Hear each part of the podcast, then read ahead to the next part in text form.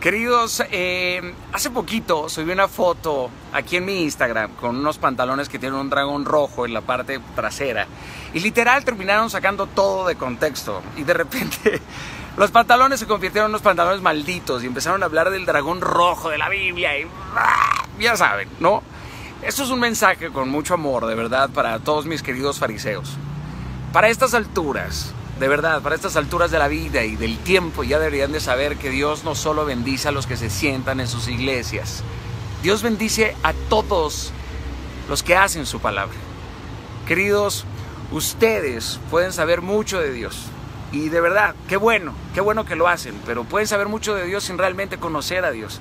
Porque hay gente que se sabe la Biblia entera, de verdad, puntos y comas, pero no entienden el no mentirás, el no juzgarás. Tú puedes llevar 50 años en Cristo si quieres, pero Cristo es posible que no lleve ni un día en ti.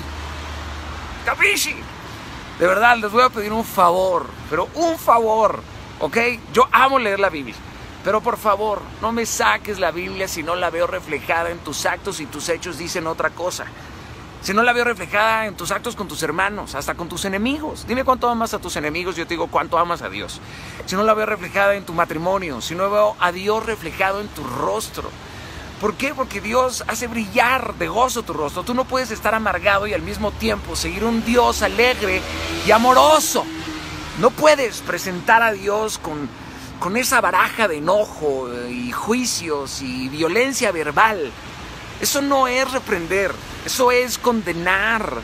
Dios no habita donde está lleno de murmuración y crítica y envidia. Tampoco creas que porque eres muy pobre y espiritual tienes el derecho de arrojarme tu miseria mental.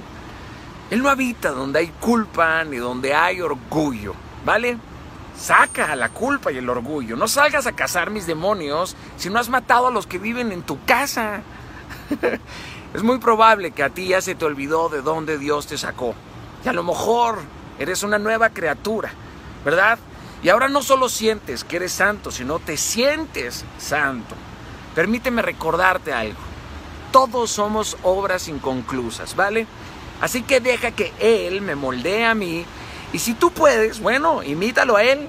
Y no te fijes en mí, no te fijes en mi proceso, no te distraigas de verdad de tu proceso. Porque si mis bendiciones te sacan ronchas, a usted le hace falta mucho proceso y sigue teniendo dientes de leche. Y por último, ¿ok? No me hables bonito.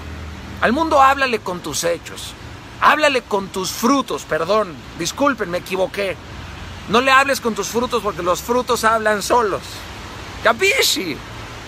Y que Dios me les bendiga muchísimo. Dejen de estar tan amargados. Dejen de salir a multar ahí en las redes sociales. ¡Pegador!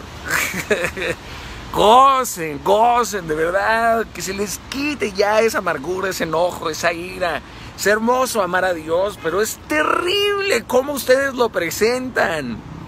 Disculparán, pero el Dios que yo sigo, sí, es un Dios de orden, de disciplina, de leyes, de reglas, pero es un Dios amorosísimo, divertido, con carácter, con sentido del humor es mi papá, mi amigo, mi jefe, mi general, ¿verdad? Pero es multimodal. Multimodal, así que hoy es una oportunidad para que dejes de ser un fariseo. Ya. Que no se te olvide que los que pusieron en un madero a Cristo fueron los religiosos. Mm.